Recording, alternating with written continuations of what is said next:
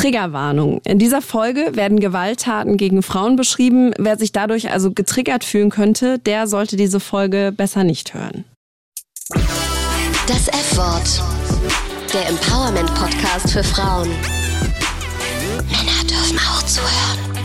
Januar 2019. In Köln soll ein 26-Jähriger auf seine Lebensgefährtin eingestochen haben. Nachbarn alarmieren die Polizei. Die Frau stirbt, trotz einer Notoperation. Februar 2019. In Frankfurt am Main wird eine 32-Jährige offenbar von ihrem Ex-Freund in der Hauseinfahrt ihrer Wohnung erstochen. ZeugInnen alarmieren Rettungskräfte. Als diese eintreffen, ist die Frau bereits tot. März 2019. Im rheinland-pfälzischen Worms soll ein 22-Jähriger seine ein Jahr jüngere Freundin erstochen haben. Er war zuvor bereits wegen Bedrohung, Nötigung und Körperverletzung aufgefallen. April 2019. In Flensburg, Schleswig-Holstein, soll ein Mann mindestens zehnmal mit einem Fahrradbügelschloss auf seine Frau eingeschlagen haben. Die Frau stirbt am Tatort, in der Wohnung, in der sie mit den vier gemeinsamen Töchtern wohnt.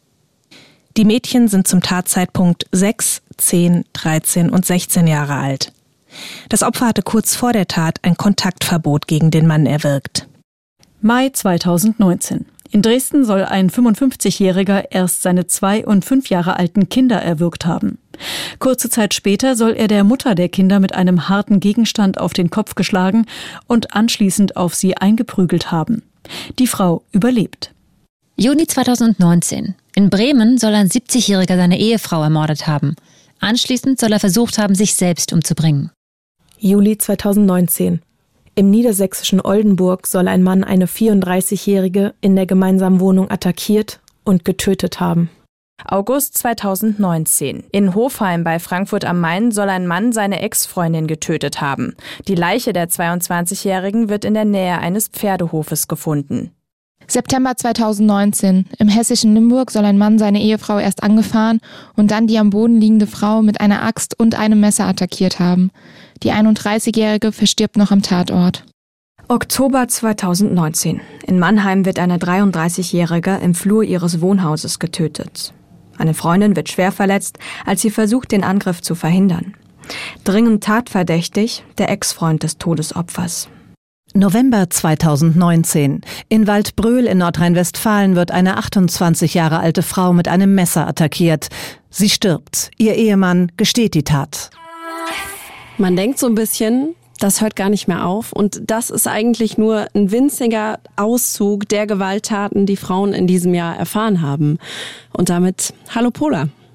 Hallo AK. Herzlich willkommen zu einer guten Stunde Feminismus to go. Das ist die letzte Folge von Staffel 2 und diese Folge wird anders klingen, als ihr das bisher vom F-Wort gewohnt seid. Bisher haben wir uns ja Mühe gegeben, in jeder Folge ein Thema zu wählen, mit dem wir unsere HörerInnen empowern können. Das war auch der Grund dafür, dass wir zum Beispiel nicht dezidiert über Antifeminismus gesprochen haben, sondern lieber darüber, was wir von anderen FeministInnen lernen können oder wie man zum Beispiel mit gendersensibler Sprache mehr Menschen ansprechen kann. Und das wird uns aber so in dieser Folge nicht gelingen. Der Titel dieser Folge ist Verliebt, verlobt, getötet, Feminismus und Femizide. Vielleicht sitzt ihr ja gerade neben eurem Weihnachtsbaum oder ihr verdaut die Unmengen an Weihnachtsessen oder ihr habt zum Beispiel Chanukka-Kerzen angezündet oder räumt gerade die Reste von der Silvesterparty weg, die noch irgendwo auf dem Fußboden kleben. Wir hoffen, dass ihr trotzdem und trotz der ganzen besinnlichen Stimmung mit uns durch diese Folge geht. Und das, was ihr eben gehört habt zum Einstieg, das war eine Chronologie der sogenannten Femizide in diesem Jahr.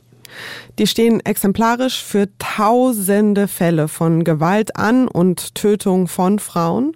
Was genau Femizide sind, das werden wir in dieser Folge klären. Und wir gehen auch der Frage nach, wie die deutsche Rechtsprechung mit Gewalt gegen Frauen umgeht, welche Struktur hinter dieser Gewalt steht und welche Rolle die Berichterstattung spielt. Alle Infos zu dieser Folge findet ihr natürlich wie immer in den Show Notes auf ufm.de und unter der Folge bei Spotify, Apple Podcasts und so weiter und so fort, wo auch immer ihr uns hört und natürlich bei Instagram. Folgt uns auf Instagram, das F-Wort Podcast. Es gibt ein paar Sachen, die müssen wir zum Anfang dieser Folge klären. Wir werden teilweise von mutmaßlichen Tätern sprechen, von soll getötet haben, weil solange jemand nicht verurteilt ist, gebietet das die journalistische Sorgfaltspflicht. Wir werden es auch immer wieder in dieser Folge mit juristischen Formulierungen zu tun kriegen. Die klingen vielleicht erstmal ein bisschen steril, wir geben uns aber Mühe, dass äh, wir so gut es geht damit umgehen. Unser Schwerpunkt, der ist Gewalt an Frauen. Und es ist klar, auch Männer werden Opfer partnerschaftlicher Gewalt. Das ist aber einfach nicht der Fokus, den wir in dieser Folge gewählt haben. Wir wollen damit nicht verharmlosen, haben einfach einen anderen Schwerpunkt gelegt. Wichtig ist uns, wir können in dieser Folge keine konkreten Hilfestellungen geben. Das können wir nicht leisten, weil wir dafür anders als Psychologinnen, Sozialarbeiterinnen und so weiter nicht ausgebildet sind. Falls ihr betroffen seid oder falls ihr Frauen kennt, die betroffen sind, findet ihr Hilfe beim Hilfetelefon unter 08000 116 016. Da könnt ihr rund um die Uhr anrufen und wenn euch das hm, vielleicht ein bisschen zu persönlich ist, dann gibt es auch eine Online-Beratung und zwar auf www.hilfetelefon.de. Und auch diese Infos und die Telefonnummer findet ihr nochmal in den Shownotes auf ufm.de. Auch für uns ist das äh, eine besondere Folge. Wir sind uns äh, sehr bewusst, dass das ein sensibles Thema ist und wir versuchen in dieser Folge noch mehr als sonst auf unsere Formulierungen zu achten und wir hoffen, dass uns nichts rausrutscht, was unsensibel ist oder was äh, Menschen verletzt. Wir haben das schon in der Vorbereitung der Folge gemerkt. Das hat uns nämlich überhaupt nicht kalt gelassen. Das hat uns, und das werdet ihr auch noch merken, total emotionalisiert. Ja, also äh, eben auch als ich diese Chronologie dann nochmal gehört habe, das nimmt mich wirklich enorm mit und ich habe bei der Recherche gemerkt, ja, wie sehr mir irgendwie diese Auseinandersetzung mit dem Thema widerstrebt hat. Ich weiß nicht, wie das bei dir war, AK, aber ich wusste einfach, das, was ich jetzt lesen werde, das wird mich extrem mitnehmen. Ja. Und als ich dann so drüber nachgedacht habe, sind mir tatsächlich zwei Fälle eingefallen, wo ich Gewalt gegen Frauen mitbekommen habe. Das war einmal meine Mitbewohnerin, eine sehr schmächtige, ungefähr, ich würde mal sagen, 1,60 große Frau, die von ihrem damaligen Freund in unserer WG geohrfeigt wurde. Das war so ein Zwei-Meter-Typ. Ich habe das mitbekommen, weil ich in der Küche saß und den Schlag quasi aus ihrem Zimmer gehört habe und dann auch gehört habe, dass sie zurückgeschlagen hat. Und ich war damals extrem überfordert mit der Situation weil mir klar war, was da passiert. Sie wollte nicht, dass ich die Polizei rufe und es endete dann damit, dass ich dem Typen Hausverbot gegeben habe und die sich kurze Zeit später getrennt haben. Und dann habe ich aus dem Fenster beobachtet, wie ein Mann seine ich nehme mal an, seine Ex-Partnerin vor ihrem Wohnhaus angegriffen hat, äh, sie geschlagen hat, ihre Klamotten zerrissen hat und die schätzungsweise vierjährige Tochter daneben stand und das alles mit angesehen hat. Und ich habe dann die Polizei gerufen und die hat sage und schreibe 30 bis 40 Minuten gebraucht, um zu kommen. Bis dahin Wahnsinn. war der Typ natürlich längst weg und dann meinten die Beamten, ja, also man könne ja nichts machen, es bestehe ja sowieso schon Kontaktverbot. Wahnsinn. Aber du persönlich hast das nicht erlebt. Nein, nein, nein. Ja. Und das ist auch das, was mir im Vorbereiten dieser Folge aufgefallen ist also Glück ist das falsche Wort, aber auch ich habe das nicht erlebt. Ich habe es in meinem nahen Umfeld nicht erlebt. Und wenn man sich anschaut, wie viele Frauen genau das nämlich doch erleben mussten, Gewalt bis hin äh, zu wirklich ganz, ganz heftiger Gewalt, dann war ich wirklich absolut schockiert. Ich habe auch überlegt, wo ist es mir begegnet? Und ich hatte mal eine Situation abends an der U-Bahn-Station. Da hat ein Mann eine Frau geschlagen, sie an den Haaren die Treppe heruntergezogen. Und es war so, glaube ich, ein Uhr nachts oder so. Ich habe nicht direkt eingegriffen, weil ich wusste, okay, ich bin physisch halt einfach komplett ja. unterlegen. Bin dann hoch zur Straße, habe so zwei Typen angesprochen und gesagt, okay, ihr müsst jetzt mitkommen und zwar sofort. Dann sind wir runter, dann sind die auch dazwischen gegangen. Die Frau wollte nicht, dass wir die Polizei rufen. Und jetzt frage ich mich manchmal, war das richtig? Hätten wir das tun sollen? Trotzdem halte ich es für richtig, da nie vorbeizugehen, sondern immer zu sagen, zumindest muss ich mir Hilfe holen, aber, ja. aber da muss ja irgendwas äh, getan werden. Und ich habe mich in der Vorbereitung dieser Folge gefragt, wie viele Frauen haben das schon erlebt und äh, sprechen nicht darüber? Zum Beispiel die Sozialwissenschaftlerin Monika Schröttle, die beschäftigt sich mit dem Thema interdisziplinäre Gewaltforschung und die hat in einem Interview mit den KollegInnen der ARD erzählt, dass die meisten Betroffenen darüber eben gar nicht sprechen. Also habe ich mich gefragt, wie ist es bei meinen Freundinnen? Wie ist es bei den Frauen, die mit mir arbeiten? Wie ist es in meinem Umfeld? Und das ist was, das hat mich tatsächlich sehr, sehr beschäftigt. Den Film Film, wo dieses Interview drin ist, verlinken wir euch natürlich auch nochmal in den Shownotes auf ufm.de. Durch diese Folge gehen wir nicht alleine. Wir haben uns fachliche Verstärkung geholt. Cornelia Schonhardt ist bei uns zu Gast. Wir freuen uns, äh, dass Sie da sind. Hallo. Ja, hallo. hallo. Ich freue mich auch sehr, dass ich da sein darf. Sie sind Leiterin der Landeskoordinierungsstelle gegen häusliche Gewalt in Hessen. Das heißt konkret, Sie schaffen ein Bewusstsein, Sie schaffen Öffentlichkeit für das Thema Gewalt gegen Frauen und arbeiten sozusagen jeden Tag mit diesem Thema. Jetzt kommt ja schon im Titel unserer Folge vor das Wort Femizid. Was ist denn genau ein Femizid? Ich möchte erstmal mit den Zahlen anfangen. Mhm.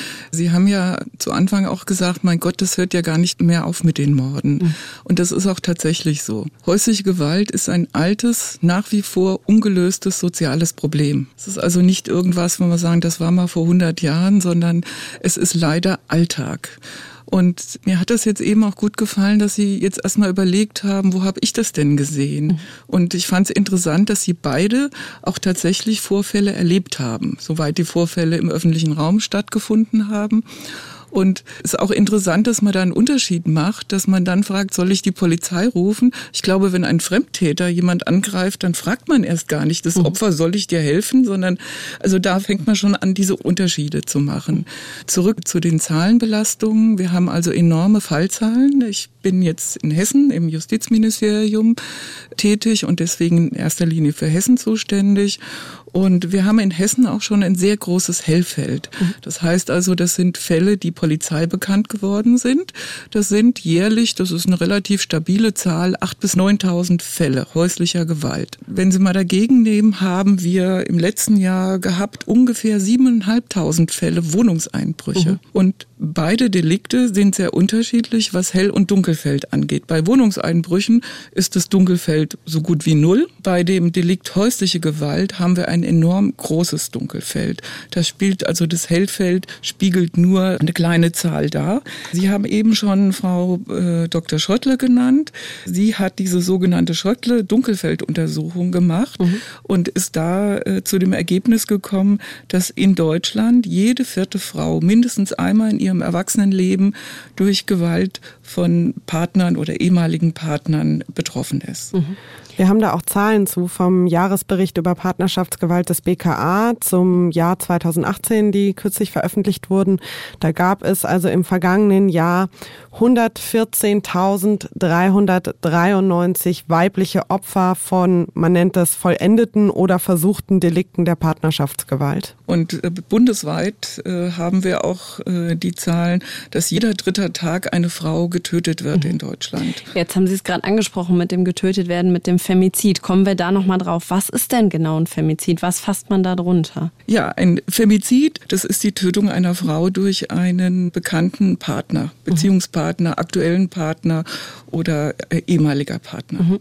Muss das denn immer ein Partner sein im Sinne von, dass man jetzt liiert war? Weil das ist äh, mir im Vorhinein aufgefallen, es ist ja gar nicht so einfach, da die Trennlinien zu ziehen. Es kann ja auch sozusagen eine Beziehung bestehen mit einem Arbeitskollegen, mit jemandem, den man genau, Mann. ein verschmähter Mann, jemanden, den man vielleicht nur einmal gedatet hat.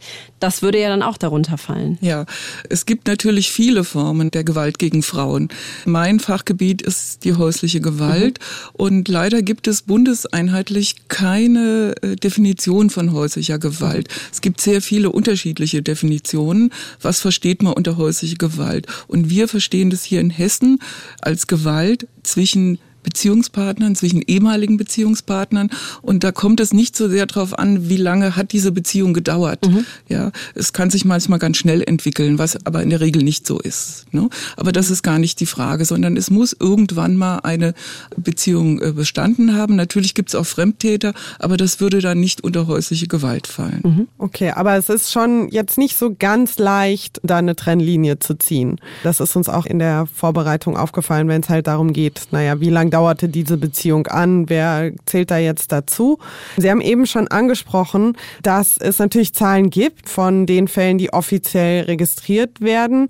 Und wir vermuten jetzt mal, dass es aber eigentlich viel mehr Fälle sind. Können Sie was dazu sagen, wie hoch die Dunkelziffer ist ungefähr? Ja, also wir haben eine sehr gute Dunkelfelduntersuchung. Das ist die Untersuchung von Frau Dr. Schröttler. Und die kam zu dem Ergebnis, dass in Deutschland jede vierte Frau mindestens einmal in ihrem Leben Gewalt durch einen Beziehungspartner erleiden musste. Wow. Mhm. Das können Sie sich ausrechnen. Ja, ich versuche gerade und scheitere aber kläglich. Ich, ja, und das ist, ist genau das. Und ich glaube, es geht auch gar nicht darum, wie viele Zahlen haben wir da, wie ja. hoch sind die, mhm. sondern jeder Fall für sich ist schon ganz schrecklich und muss verhindert werden. Mhm. Und daran sollten wir arbeiten. Und deswegen finde ich jetzt auch nicht so wichtig zu sagen, ach, wo ziehe ich da die Grenze? Das mhm. ist eigentlich nicht unser Alltagsproblem. Ja. Unser mhm. Alltagsproblem ist, wie kriegen wir das in Griff? Mhm. Warum hält sich das noch so vehement? Mhm. Ja. Wenn Sie sagen, jede vierte Frau, da kann man ja, wenn man jetzt mal das statistisch angeht, einfach im Freundeskreis quasi durchzählen und wird bemerken, dass das tatsächlich sehr viele sind und uns das wahrscheinlich, ohne dass wir das wissen, auch in unserem Alltag oder in unserem Privatleben irgendwie berührt. Wer wird denn genau Opfer? Was ist beispielsweise mit Frauen mit Behinderung, mit homosexuellen Frauen? Opfer kann jeder werden, der in einer Beziehung mhm. lebt oder gelebt hat. Natürlich gibt es bestimmte Dinge, wo ich es schwerer habe, dann aus einer solchen Beziehung rauszugehen. Aber mhm. es ist so, dass es jeden treffen kann. Mhm. Und häusliche Gewalt betrifft auch nicht nur eine bestimmte Kultur oder einen bestimmten Personenkreis, sondern mhm. sie ist überall vorhanden. Mhm. Und unabhängig da, ob, ob es finanzielle ausreichende Mittel in der Familie gibt, wie der Bildungsstatus von der Frau und oder dem Mann, es durchsetzt die ganze Gesellschaft. Mhm. Das ist ganz wichtig. Und natürlich bin ich äh, unter Umständen eher in einer Beziehung auf den anderen angewiesen durch bestimmte Umstände, zum Beispiel mit einer Behinderung. Ganz klar bin ich da anfälliger dafür, aber es ist auch die taffe Geschäftsfrau, der sie das eben nicht ansehen. Jetzt haben Sie gerade schon gesagt, es zieht sich im Grunde durch alle Schichten, durch alle Gesellschaftsstrukturen. Wie sind denn die Muster, wie sind die Strukturen dieser Gewalt? Kann man da was ausmachen? Ja, die Frage ist ja, was ist der Grund für eine solche Gewalt mhm. im familiären Umkreis? Ja. Als ich noch zur Schule gegangen bin, in die Grundschule, mhm. da durfte der Lehrer noch schlagen. Das hat sich innerhalb von wenigen Jahren geändert geändert und dann war das auch gar kein Thema mehr. Und ich habe mich jetzt immer gefragt, ich bin jetzt so lange schon in dem Bereich tätig, warum gelingt uns das nicht äh, bei dem Thema häusliche Gewalt? Mhm. Es liegt sicher einmal daran, dass es im Privaten passiert, mhm. dass es eben selten in der Öffentlichkeit, da ist es ja dann schon besonders eskaliert und dass die Opfer sich besonders schämen, wenn sie von häuslicher Gewalt betroffen sind. Ne? Das war, glaube ich, auch damals bei dem Fall mit meiner Mitbewohnerin so, dass die halt nicht wollte, dass die Polizei gerufen wird, wie Sie es ja auch schon angesprochen haben. Es wäre sicherlich was anderes gewesen, wenn sie auf der Straße überfallen worden wäre oder irgendwie sowas und das ein fremder Täter gewesen ist. Mhm. Aber ich habe da schon gemerkt, dass die Hemmschwelle, weil es im Privaten und halt auch im Bekannten stattfand, sicherlich höher war. So alle kannten ihren damaligen Partner, der war sozusagen etabliert, der gehörte irgendwie dazu. Das hat, glaube ich, eine große Rolle gespielt. Ja, man geht natürlich erstmal anders damit um, als wenn das ein Fremdtäter macht. Aber ich sage immer, das Strafgesetzbuch macht auch nicht vor der privaten Haustür halt. Es ist ein Straftatsbestand, mhm. ja, und es sind in der Regel nicht einmalige Fälle, wo einem mal die Hand ausrutscht. Das passiert nicht. Schon diese äh, Formulierung ist ja, ja, das die ist, so, die ist auch so, als würde es ihm zustoßen. Also als wäre genau, das eine. Art Reflex. Also Entschuldigung, ich habe den nicht. Ganz genau. Das ist nämlich das Wichtigste. Das ist das erste auch schon wieder dieses Verharmlosen oder die Schuldzuschreibung an das Opfer. Ne, wenn du mhm. nicht wärst, wäre das ja gar nicht passiert. Mhm. mhm. Und das macht es so schwierig, im privaten Bereich reinzugehen. Und es ist ja so, der Ablauf ist ja nicht so, dass der Täter sofort hingeht, nach dem ersten Kuss äh, dann schon mal körperlich übergriffig wird. Ganz im Gegenteil. Mhm. Da ist schon eine schöne Vorgeschichte und dann schleicht sich das so langsam ein. Oft werde ich ja gefragt, wenn ich über das Thema häusliche Gewalt berichte, wann beginnt denn eigentlich die Gewalt? Die Gewalt beginnt nicht mit der ersten Ohrfeige. Die mhm. Gewalt ist schon vorher da, mit Beleidigen, mit Demütigen. Und dieses ja, Belasten des Opfers mit Beleidigung, mit Demütigen macht es dem Opfer auch so schwierig, sich aus dieser Beziehung zu lösen, weil es ständig das Gefühl hat, ich bin ja schuld. Mhm. Ne? Und dann kommt es zu ersten körperlichen Übergriffen. Dann wird gesagt, ach ja, tut mir leid oder du hast ja auch genervt und und dann ist der Schreck. Ja, ja, da ist der Stress zwar groß und dann, aber äh, dann heißt ach na ja, und ich entschuldige mich und und sie sagt, ach wie süß, jetzt bringt er sogar noch Blumen. Aber es ist ein Kreislauf, aus dem beide nicht mehr selber rauskommen. Und ich sage bewusst auch beide. Es ist dieser klassische Gewaltkreislauf bei der häuslichen Gewalt. Es ist dann auch mal wieder so eine Honeymoon-Zeit. Dann kommen wieder irgendwelche Stressfaktoren. Wir gehen im, im Wesentlichen davon aus, das haben wir auch in den Landesaktionsplan gegen häusliche Gewalt in Hessen reingeschrieben, dass es was zu tun hat mit Rollenzuweisungen und Rollenannahmen. Auch. Da wollte Ganz ich gerade klar, jetzt ne? drauf zu sprechen kommen. Also das, was Sie beschreiben, klingt mir danach, als würde sowohl Ohnmacht, aber auch Gewalt, die von der Gesellschaft vielleicht nicht unbedingt sofort als solche gewertet wird oder als Gewalt wirklich akzeptiert wird, eine große Rolle spielen. Aber welche Rolle spielen denn auch so klassische Rollenverteilung, klassische Gender Stereotypes? Wir gehen davon aus, dass bei Gewalt gegen Frauen, das nach wie vor auch in unserer heutigen Gesellschaft, dass das Gründe hat, dass wir eben patriarchalisch aufgebaut sind, nach wie vor. Mhm. Und dass es nach wie vor Rollenzuweisungen gibt und eben aber auch Rollenannahmen gibt. Mhm. Ja, da gehört gehört ja beides dazu. Deswegen können wir die Paare auch nicht ihrem Schicksal selber überlassen. Mhm. Ja. Was wären das denn so für Rollenannahmen? Dass sie immer noch davon geprägt ist, dass Frauen sich unterzuordnen haben. Und vielleicht auch, dass sie so die Kümmernden und die Unterstützenden sind, wenn der Mann irgendwie einen stressigen Tag hatte oder das als Begründung anführt, dass die Frauen dann tendenziell eher so die emotionale Arbeit übernehmen sollen für Männer? Ja, das tun die Frauen, aber das hilft ja nichts. Es hilft ja nichts. Ja. Sie werden ja mhm. trotzdem geschlagen. Ja. Ein Chef nervt auch manchmal. Trotzdem würde ich ihn nie schlagen. Mhm. Ja. Und selbst wenn ich nerve, darf niemand hingehen und darf mich schlagen ja. oder demütigen ja. oder beleidigen. Da soll er halt wegbleiben. Mhm. Ja, aber es gibt keinen Grund, dass ich mich hier in Deutschland von irgendwem schlagen lassen muss. Das hört sich Auch hier in so, allen anderen Ländern nicht. Das hört sich so selbstverständlich an, ist es aber leider nicht. Und mhm. Sie haben am Anfang gesagt, naja, heute geht's nicht so sehr um Empowerment. Doch, für mich schon. Mhm. Wir müssen ja. Frauen sagen, es ist nicht normal, dass du geschlagen wirst, dass er dich beleidigt, dass er versucht, das Geld knapp zu halten und, und, und. Es sind Frauen, die sind da reingewachsen, die kommen auch von alleine da nicht mehr raus. Wir halten das so für selbstverständlich. Und natürlich wird jeder sagen, ich bin sofort weg, wenn die erste Ohrfeige kommt. Aber vor der ersten Ohrfeige ist schon ganz viel passiert. Die Frau kann nicht mehr laufen, mhm. auch wenn sie noch Beine hat. Und das Problem ist aber, es bleibt nicht bei dieser Ohrfeige, sondern es ist ein Verlauf, wo die Gewalt auch immer eskaliert. Und am Ende steht dann eventuell die ganz schwer verletzte oder sogar die getötete Frau, weil weil es dann die Familie auch nicht mehr schafft, das Tabu aufrechtzuerhalten. Wenn man sich mit diesem Thema beschäftigt, dann sind es nicht nur die Aspekte, die Sie gerade genannt haben, sondern es sind dann ganz oft auch juristische Aspekte. Wir haben schon über den Begriff des Femizids gesprochen. Gibt es denn einen Straftatbestand, der Femizide sozusagen auch umfasst? Nein, also es wird kein Unterschied gemacht, ob ich eine Frau oder einen Mann getötet habe. Mhm. Das Strafrecht gilt ja für alle. Das ist für jeden und das ist auch für jeden gleich. Und zwar was Opfer wie Täter angeht. Mhm.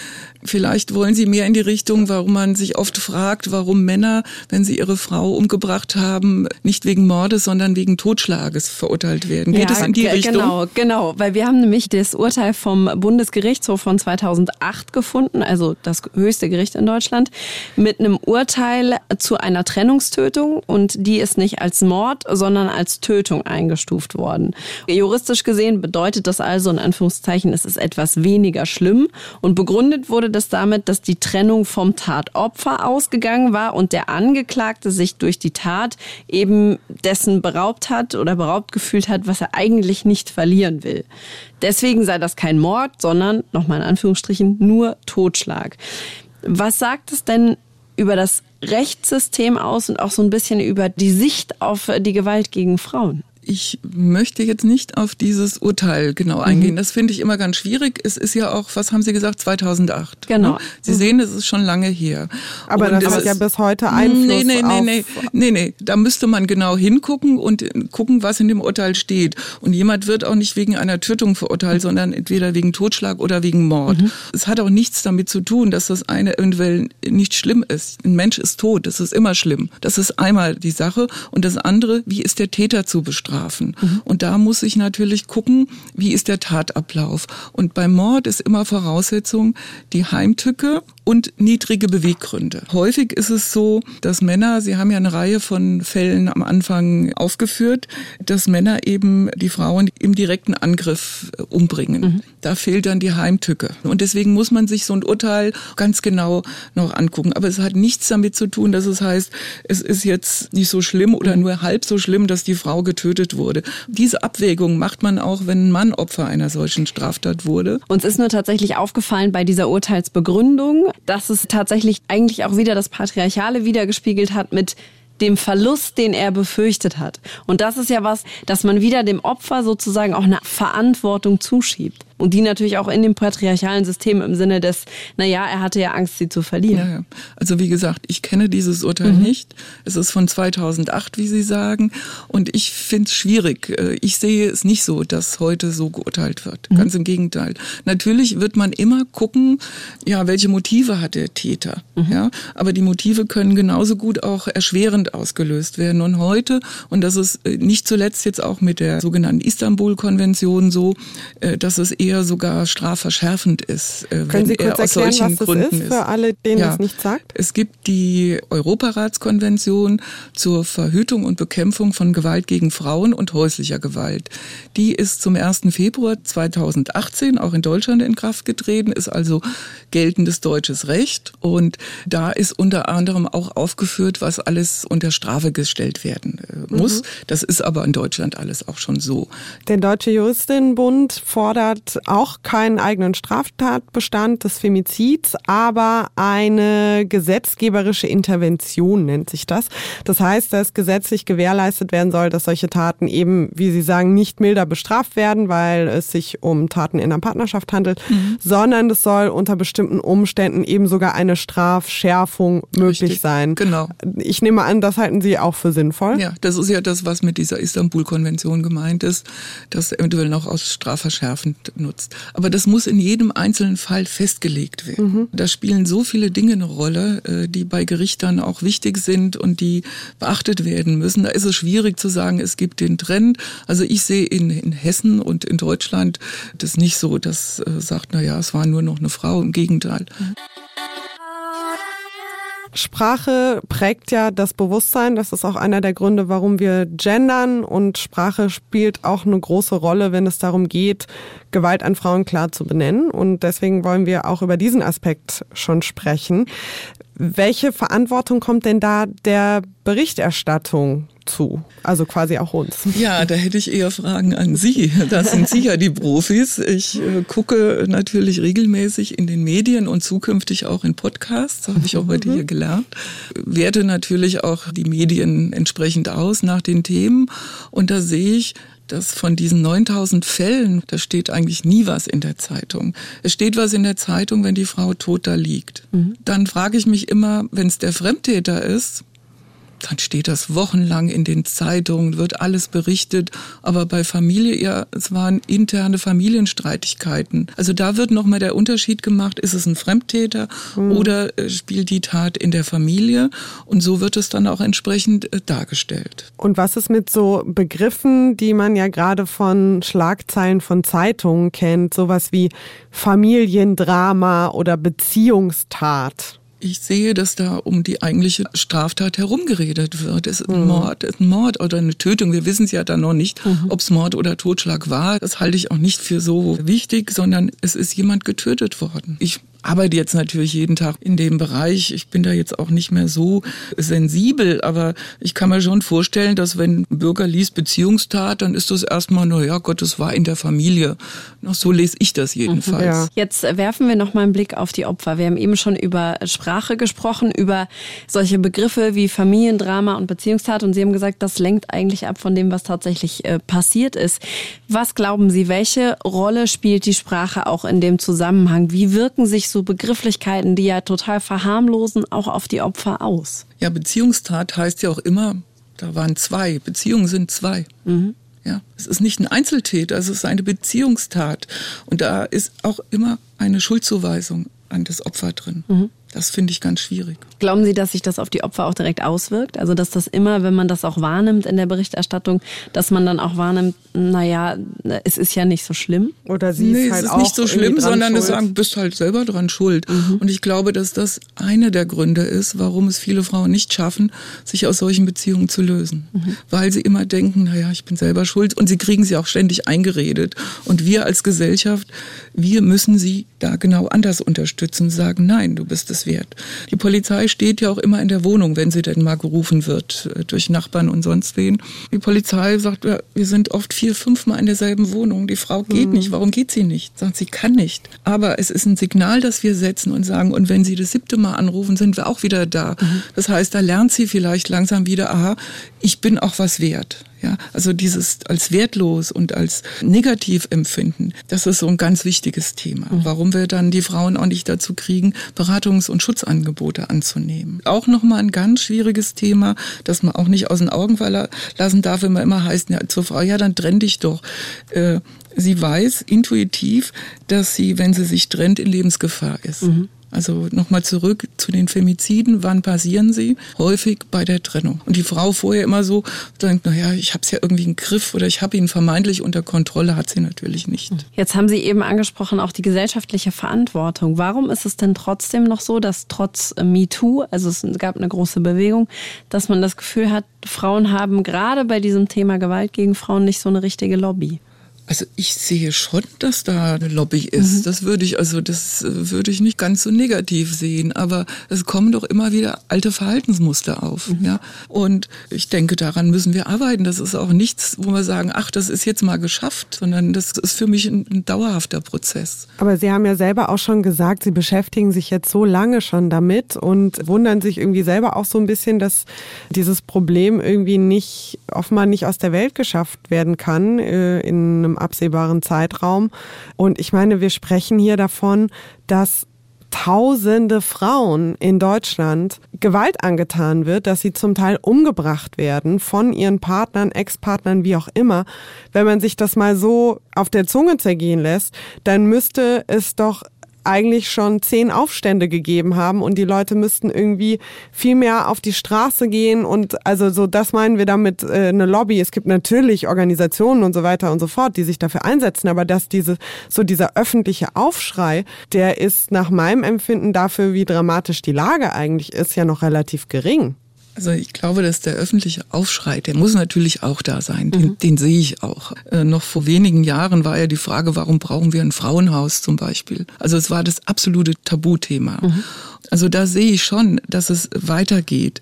Aber es nützt mir nichts, wenn ich als betroffene Frau völlig isoliert in meiner Wohnung sitze, mhm. dass andere Leute für mich auf die Straße mhm. gehen. Es muss zu mir kommen, die Info. Und da ist schon einiges weitergegangen. Aber es ist eben nochmal ein Tabu. Es ist eben was anderes, wenn ich einen guten Freund an die Polizei äh, liefere, sage ich jetzt mal so. Äh, mhm. Und man hofft ja auch immer, dass es weitergeht. Wir müssen diese Angebote machen und wir müssen diesen Frauen auch sagen, ja, ihr müsst raus. Mhm. Und diese Angebote können wir sicher noch erweitern. Also was Schutzangebote angeht, das, damit meine ich Frauenhaus. Ja, was nützt mir, wenn eine Frau sagt, trennen Sie sich doch? Und ich muss sie ja dann schützen auch vor dem Täter. Mhm. Sie sehen der Fall in Limburg. Ja, die waren ja schon über Monate getrennt. Was da noch für ein Tötungswillen dahinter war bei dem Täter. Mhm. Ja, die Wahnsinn. Frau ja mehrfach, er hat sie ja übertötet. Und damit muss man umgehen. Und ich fand, Sie haben am Anfang auch gesagt, als Sie Ihre eigenen Erleben da geschildert haben, haben, da ist so viel Gewalt im Spiel. Mhm. Das ist mhm. schwierig. Das ist echt schwierig. Und was machen wir denn, wenn Gewalt im Spiel ist und sagen, na ja, ach, die gehen ja wieder nach Hause und vertragen sich, dann haben wir oft so selber so Ausreden, die wir uns dann machen, sagen, naja, das wird nur ein Streit sein. Ich habe tatsächlich gedacht, der schubst sie diese Treppe runter genau. und ist sie einfach tot. Also das, das mein erstes Empfinden war, ich möchte dafür nicht mitverantwortlich sein. Ja. Ja. Genau. Und da auch gar nicht die Frage, was ist für eine Beziehung zwischen Täter mhm. und Opfer? Das ist doch für das Ergebnis völlig belanglos. Mhm. Ja. Und da unterscheiden wir immer noch. Und ich sehe es ja auch häufig auf der Straße. Und glauben Sie mir, ein Mann, der auf Straße aggressiv wird, was meinen Sie, wie der erst zu Hause ist? Mhm. Ja. ja. Da ist er noch hallo. viel schlimmer. Das heißt, er hat sich überhaupt nicht mehr unter Kontrolle. Wir müssen auch die Frauen stark machen und mhm. sagen, ja, ich habe ein Recht, ohne Gewalt, ohne betrogen zu werden, ohne genehmigt zu werden, ich habe ein Recht, so zu leben. Und da müssen wir vielleicht noch mehr dran arbeiten. Vielleicht könnte das aber genauso ein öffentlicher Aufschreier bewirken, da auch noch ein bisschen zu empowern ich bin mit dem Aufschrei gar nicht so zufrieden irgendwie. Ich weiß jetzt gar nicht warum, weil geschrien wird schon viel zu viel, aber wir mhm. hören es nur nicht. Mhm. Und schreien okay. meine ich in dem, wo Menschen eben geschlagen werden. Es sind genug Schreie da. Ich frage mich, warum wir sie nicht hören. Das heißt, warum wir müssen wir, besser hinhören. Warum wir vieles übersehen und warum reagieren wir denn nicht? Weil wir oft hilflos sind und mhm. sagen, was soll ich denn da machen? Aber da wäre schon mal gut, zumindest die Polizei zu rufen und ja. nicht zu sagen, naja gut, das wird sich schon irgendwie und die sind ja auch verheiratet.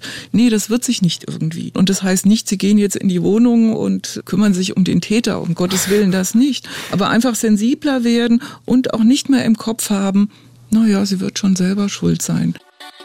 Die Heldin der Folge. Sie haben eben schon angesprochen, wir müssen mehr empowern. Und so bedrückend dieses Thema ist, über das wir sprechen, es gibt trotzdem natürlich inspirierende Frauen, die sich gegen Gewalt gegen Frauen engagieren. Und äh, drei davon wollen wir euch jetzt vorstellen in unserer Kategorie Heldin der Folge. Für alle, die diese Kategorie noch nicht kennen, da bringen wir euch Geschichten mit von Frauen, von inspirierenden Personen, von denen wir glauben, mehr Leute sollten sie kennen. Und ich würde vorschlagen, wir fangen mal bei dir an, AK. Wen hast du mitgebracht? Ja, sehr gerne. Äh, meine Heldin der Folge ist äh, Steph, nennt sich la-frax auf Instagram. Verlinken wir euch natürlich auch nochmal. Und äh, sie hat in ihrer Ehe massive Gewalt erfahren. Und ihre Geschichte ist eine, die mich seit Wochen tatsächlich beschäftigt, die ich verfolge. Und deshalb habe ich sie mitgebracht. Steph ist mit ihrem Mann damals, kurz vor der Hochzeit, in sein Heimatland in die USA ausgewandert. Und äh, dort ist er dann spiel- und alkoholsüchtig geworden. Er hat sie eingesperrt, er hat psychische, aber irgendwann auch physische Gewalt gegen sie angewandt. Und äh, sie erzählt auf ihrem Instagram-Account, er war Soldat und er hat das, was er in seiner Ausbildung bei der Army gelernt hat, gegen sie eingesetzt. Also besonders perfide Dinge, besonders üble Griffe, ihr den Arm verdreht, äh, auf den Rücken gedreht, sie vor die Wand geworfen. Er hat ein Messer nach ihr geworfen, er hat sie geschlagen, bis sie ohnmächtig war. Oder ihr zum Beispiel in ganz normalen Alltagssituationen unvermittelt in den Rücken getreten. Und als sie dann gesagt hat, ich trenne mich von dir, dann ist diese Gewalt, das haben wir ja heute auch schon gehört, noch massiver geworden. Sie konnte nicht sofort raus aus der gemeinsamen Wohnung, weil sie war halt in den USA, sie war in einem fremden Land, sie durfte dort noch nicht arbeiten. Sie hat erzählt, sie hatte einen kleinen Rucksack, den sie immer im Schrank hatte, mit dem Nötigsten drin. Und dann hat sie irgendwann sozusagen die Flucht geschafft, ist zurück nach Deutschland gegangen, hat eine Therapie begonnen. Die hat ihr sehr geholfen und inzwischen berichtet sie eben auf Instagram, auf ihrem Kanal La Frex, und da schreibt sie darüber, was ihr passiert ist. Sie erzählt ihre Geschichte und sie sagt, sie macht es, weil sie anderen Betroffenen Mut machen will und sie will zeigen, dass sie gehört werden. Dass genau. es kein Tabu ist, darüber zu sprechen. Sie spricht zum Beispiel auch darüber, wie schwer ihr Sexualität ganz lange gefallen ist, weil die eben mit dieser Gewalt verbunden war. Und ich bin von ihr man merkt es vielleicht auch gerade, unfassbar beeindruckt. Steph ist meine Heldin der Folge und ich muss äh, sagen Respekt, weil das war mehr als einmal Gänsehaut. Frau Schonhardt, Sie haben uns auch eine Heldin der Folge mitgebracht, oder? Ja, das ist Barbara Miller. Barbara Miller ist eine Regisseurin aus der Schweiz und sie hat jetzt einen aktuellen Film, einen Dokumentarfilm rausgebracht, der nennt sich Female Pleasure. Und was mir so gut gefällt, ist äh, in dem Film, das sind zwei Sachen. Das ist einmal die Tatsache, dass Gewalt gegen Frauen nicht auf einen Kulturkreis beschränkt ist, sondern sie zeigt in fünf verschiedenen Kultur- und Religionkreisen, ist alles dasselbe Thema, Gewalt oder Niederhaltung der Frauen und äh, sie porträtiert fünf Frauen, die in ihrem jeweiligen Kulturkreis ganz tolle Sachen machen, die allen einfach Mut machen. Mhm. Also wenn man aus mhm. dem Film rausgeht, dann hat man richtig was. Es ist schlimm, was man da alles sieht, was da alles passiert, wie gegen Frauen gearbeitet wird und wie gewalttätig auch gegen Frauen vorgegangen wird in den verschiedenen Ländern, um die es hier geht. Aber sie zeigt eben auch Frauen, die Mut machen. Und ich bin richtig gestärkt aus diesem Film raus. Und das brauchen wir auch alle. Mhm gerade wenn wir in dem schwierigen Thema arbeiten, brauchen wir auch immer ja. Dinge, wo wir sagen, ja, Mut machen und, und weitermachen. Und das zeigt dieser Film sehr gut. Das gefällt mir richtig gut. Super. Ich habe das dringende Bedürfnis, diesen Film nach der Aufzeichnung ja, dieser auch, Folge ich lasse ihn auch hier. Ich habe ein Exemplar hier.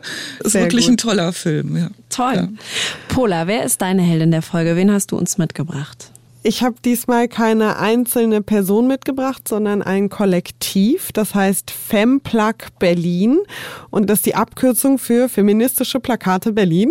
Die findet ihr natürlich bei Instagram, verlinken wir euch. Ich habe es vorhin schon angesprochen. Das Ding bei den Femiziden ist für mich so ein bisschen, dass in meiner Wahrnehmung das in der Öffentlichkeit noch eine zu geringe Rolle spielt. Ja, es gibt Aktionstage und ja, dann berichten Medien ganz eifrig über Femizide und alle sind ganz furchtbar bestürzt. Aber jetzt so einen guten Monat nach dem Aktionstag ist zumindest so in der Berichterstattung und so in der Öffentlichkeit und im öffentlichen breiten Diskurs das Thema nach meiner äh, Wahrnehmung schon wieder ziemlich in der Versenkung verschwunden. Und dieses Kollektiv Feministische Plakate Berlin möchte das ändern.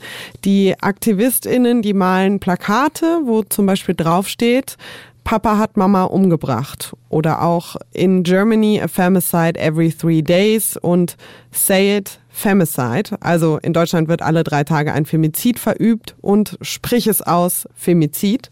Und das ist super simpel. Das sind einfach schwarze Buchstaben auf weißem Papier, aber die bringen das Thema Femizid in den Alltag, irgendwie ins Stadtbild und das Coole ist auch, dass alle, die Bock haben, bei diesem Kollektiv mitmachen können.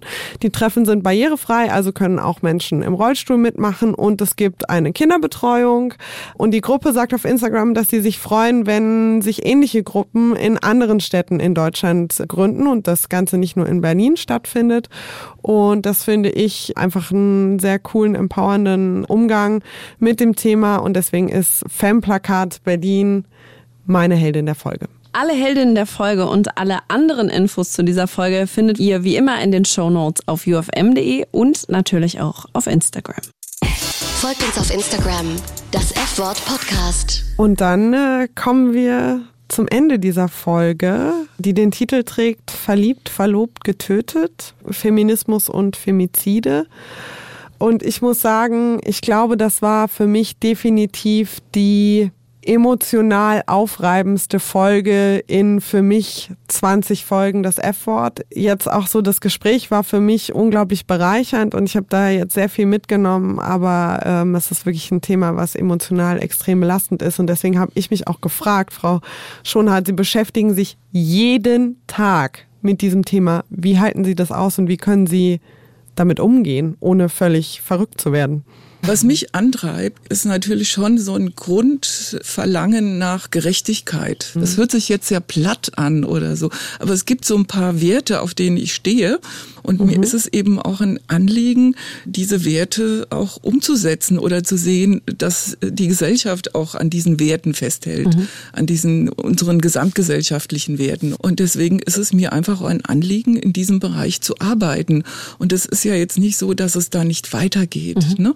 Natürlich gibt es Dinge, die laufen nicht so gut und es ist schrecklich, wenn man dann wieder es hört. Aber wenn ich nichts machen würde, dann wird ja gar nichts passieren. Wenn wir alle nichts tun würden dagegen, also umgekehrt, ich kann mir gar nicht vorstellen, da nichts zu machen. Mhm. Und man muss sich natürlich auch, das ist aber, denke ich, professionelles Handeln, man darf sich nicht reinziehen lassen mhm. in diese Sachen.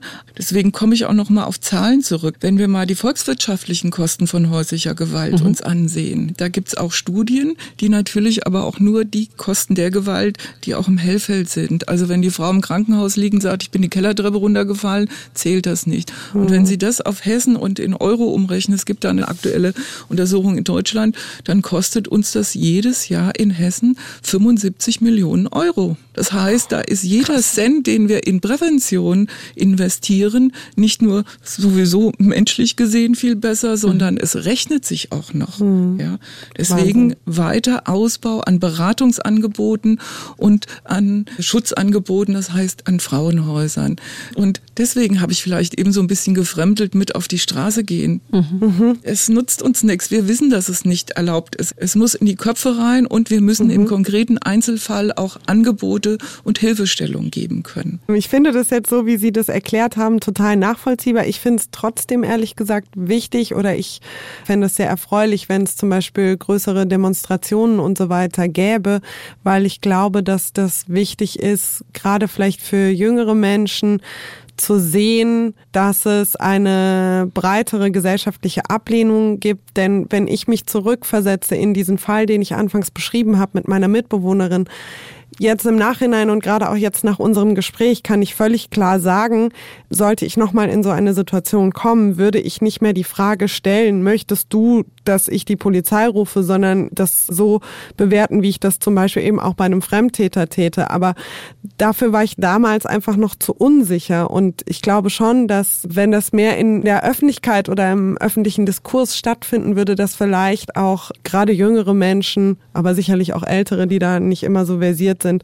vielleicht dann eher daraus lernen würden, ja, und einfach zu wissen, nein, nur weil das jetzt in einer wie auch immer gearteten Beziehung stattfindet, heißt es nicht, dass ich mich da irgendwie raushalten sollte, raushalten darf oder da quasi mildernde Umstände walten lassen darf, sondern da soll ich mich einmischen und da soll ich auf jeden Fall helfen.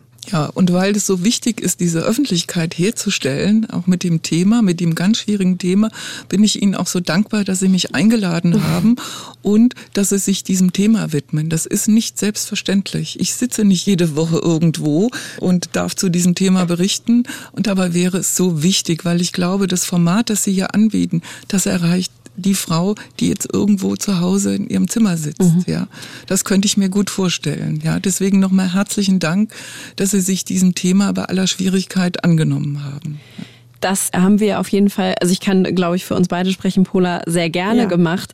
Ja. Mir geht's aber auch so, ich habe einen großen Aufschrei-Impuls in mir. So, ich kann keinem sagen, so, ihr müsst das machen. Aber ich habe den in mir, ich habe es gemerkt bei der Vorbereitung der Folge, dass ich mit vielen Menschen in meinem Umfeld darüber gesprochen habe, mit viel mehr Menschen, als ich jemals über dieses Thema gesprochen habe. Und deshalb, Pola, bin ich da bei dir. Also ich weiß es jetzt auch sehr viel besser, wie ich handeln würde, aber ich glaube, dieses Bewusstsein und Sie haben es eben gesagt, in die äh, letzte Ecke, wo jemand alleine vielleicht zu Hause sitzt, dass man da auch dieses Bewusstsein schafft und dass wir uns vielleicht alle fragen, warum zieht sich denn eine Freundin zurück? Was genau. steckt denn dahinter? Genau. Warum nimmt sie ihn immer wieder in Schutz, wenn es vielleicht nicht die physische Gewalt ist, sondern die psychische Gewalt, dass es sowas wie dieses Erniedrigen ist, dass wir dafür nochmal Bewusstsein schaffen, ja. das ist auch Gewalt gegen Frauen. Ja. Und äh, da ist es auch gut, dass Sie das nochmal ansprechen. Es ist ja oft so, dass wenn eine Frau dann sich traut und sagt, oh, er schlägt mich, ja, du musst dich halt trennen. So, und dann kommt sie aber drei Wochen später wieder und, und so. Und irgendwann sagt man dann, trenn dich doch. So, und jetzt lass mich damit in Ruhe. Mhm. Ja, und das sollte man nicht. Und das ist wirklich so. Die Frauen sind am Ende komplett isoliert. Das ist auch Teil dieser ganzen Schwierigkeit dann auch. Für die Frau ist das ein Prozess, ein sehr schwieriger Prozess. Und wir müssen sie auch schützen können. Das ist auch ganz wichtig. Mhm. Frau Schonhardt, vielen, vielen Dank für Ihre Ausführungen und ihre Erklärung. Äh, wie gesagt, für mich ist da sehr viel Licht ins Dunkel gekommen und äh, ich habe jetzt durchaus einen anderen Blick auf diese Thematik, als ich ihn zu Beginn dieser Folge hatte. Also vielen Dank für dieses sehr interessante Gespräch. Dankeschön. Ja, ich danke Ihnen. Das war die letzte Folge von Staffel 2 von das F-Wort und die Situation ist eine ähnliche wie am Ende von Staffel 1. Wir wissen noch nicht genau, wie es weitergeht und ob es weitergeht und deswegen sind wir wieder auf eure Unterstützung angewiesen. Hört gerne alle unsere Folgen, empfiehlt uns weiter, teilt uns in euren Insta-Stories, gebt uns Bewertungen, ihr kennt das Spiel bei Apple Podcasts, folgt uns auf Insta und so weiter und so fort. Also schickt uns Liebe und Support. Ihr könnt uns natürlich auch gerne schreiben, wenn ihr wollt, dass es mit dem F-Wort weitergeht. Dann können wir das an die Redaktion weitergeben. Das könnt ihr auf Instagram tun oder per E-Mail an das Und dann wollen wir uns noch bei ein paar Menschen bedanken. Und zwar unter anderem bei unserer Kollegin Sonja Süß, die uns bei den Recherchen für diese Folge sehr, sehr tatkräftig unterstützt hat und einen großen Teil dazu beigetragen hat, dass diese Folge diese werden konnte, die sie geworden ist. Und wir danken allen Frauen, die uns bei der Chronologie, die ihr am Anfang gehört habt, unterstützt haben. Ohne die hätte das nämlich auch nicht funktioniert. Und dann natürlich noch ein ganz, ganz großes Danke an unsere Redakteurin. Das ist Anke van der Weyer, die uns durch diese Staffel begleitet hat. Anke scheint wirklich zu jeder Tages- und Nachtzeit parat mit äh, Vorschlägen, mit Feedback. Sie hat uns angefeuert oder beruhigt, je nachdem, was wir gerade gebraucht haben. Sie hat unser Duo erweitert und hat uns damit wirklich zu einem sehr, sehr tollen Team gemacht. Vielen Dank, Anke, für deine Unterstützung. Dankeschön. Und ich darf Danke sagen äh, bei dir, Pola. Du hast es mir nämlich als die Neue in Staffel 2 äh, überhaupt nicht schwer gemacht. Vom ersten Tag. Und ich darf dafür Danke sagen, weil das eine ganz besondere Staffel war und weil ich hatte schon zu Beginn sehr viel Liebe dafür, aber äh, jetzt ist die quasi so, dass ich mir denke, gut, ich muss was abgeben. Danke. Vielen Dank auch dir, AK. Ich kann jetzt, oh Gott, ich kann gar nicht jetzt mehr weiterreden, sonst kommen mir die Tränen. Ich habe mich ja, gerade noch zusammengerissen. Vielen, vielen Dank für diese wunderschöne Staffel mit dir. Und jetzt hören wir auf, weil sonst eskaliert hier alles. Wir hören jetzt wirklich auf. Danke, dass ihr zugehört habt. Ciao. Tschüss. Das F-Wort ist eine Produktion des Hessischen Rundfunks für UFM. Moderation Pola Natusius und Ann-Kathrin Rose. Redaktion Anke van der Weyer und Marvin Mendel. Grafik Marta Czernik.